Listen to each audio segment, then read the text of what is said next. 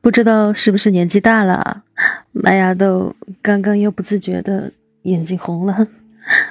嗯，我是麦芽豆，今天呢，我想在睡前跟你说说，我今天为什么又破防了。从三月中旬开始啊，这波疫情呢就一直在持续，其他地方的小伙伴可能没有那么多的感受啊。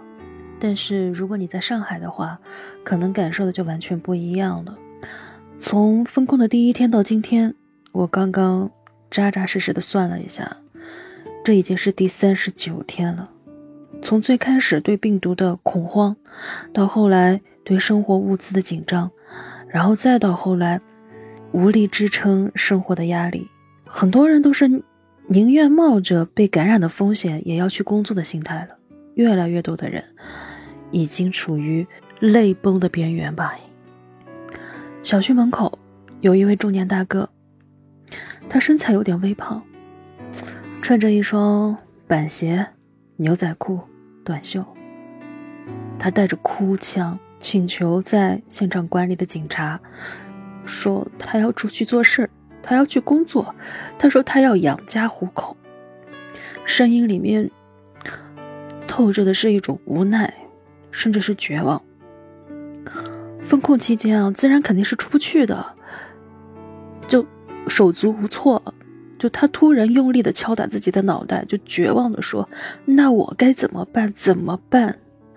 他打着自己的头，他是无处发泄，但是又无能为力。就这一幕啊，瞬间让我喉头一紧，眼睛一酸，就满是泪水。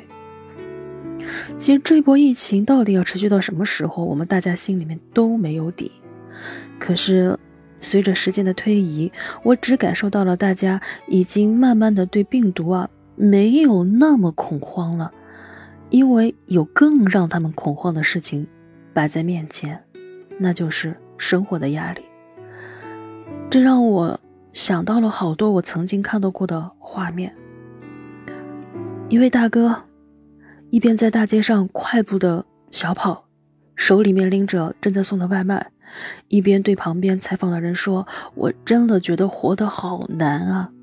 我的房贷每个月要还六千，车贷又要三千，我每个月才赚一万多，我还要养家，我基本上都是在蹭饭吃，我都不敢有其他的消费。我身上的这身衣服，我都穿了五年了。”都没有买过，声音慢慢的沙哑了。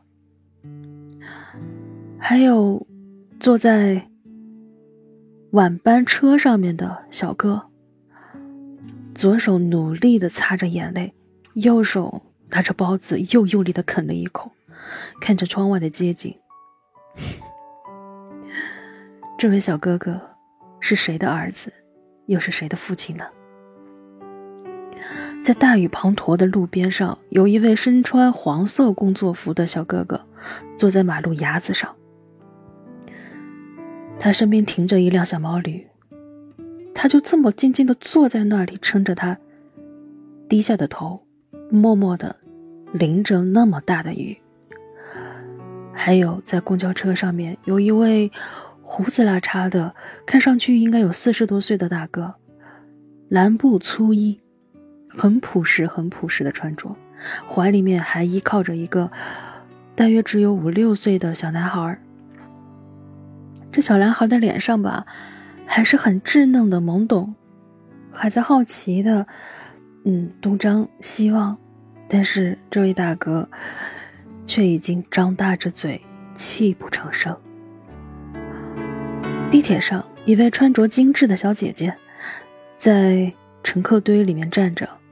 看得出来，应该是晚上加班刚下班，眼神里面满满的疲惫。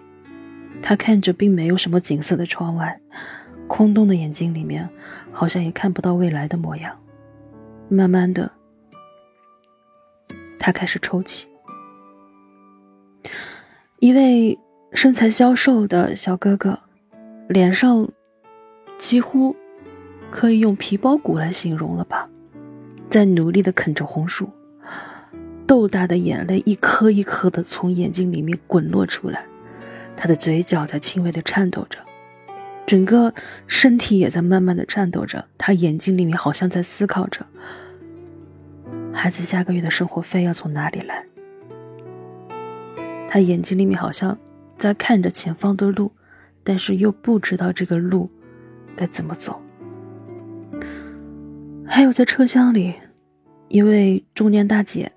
微胖的身材，穿着朴素，不顾周围还有那么多的乘客仰天嚎啕大哭，没有人知道他经历了什么，也不知道他将要面对什么。地铁真的是一个非常神奇的地方，它悄悄地装下了很多人的希望、努力、疲惫，还有无力。当然，还有崩溃。于是我又单曲循环了十点半的地铁，让自己去读读不同的人生。这首歌对于我的触动真的实在是太大了。都说现在年轻人的崩溃是不动声色的，抑郁也是微笑的抑郁。什么是成年人的崩溃？不是你嚎啕大哭，也不是你被被。命运重击后就再也爬不起来，而是你找了一个没有人知道的角落，找了一个别人不在乎的时间，自己一个人慢慢的舔舐伤口。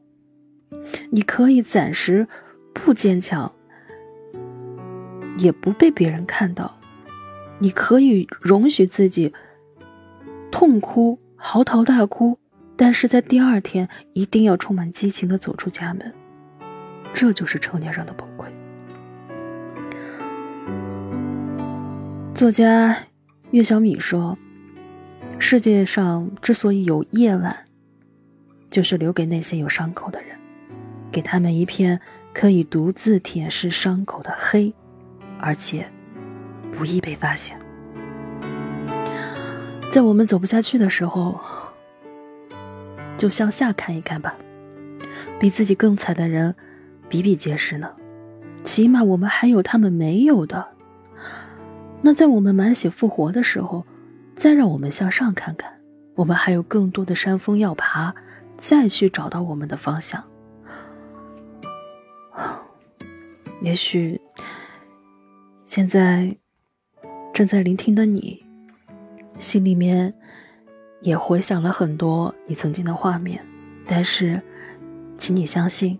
再艰难的路，哪怕是掉到了最低最低的谷底，那是为了腾出更多的空间，给你反弹。啊，你有哪些崩溃的时刻呢？给我留言吧，告诉麦芽豆你的故事。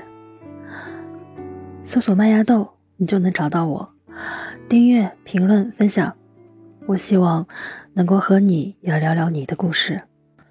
好了，平复一下心情。不管怎么说，今夜愿你夜风不燥，生命有光。晚安。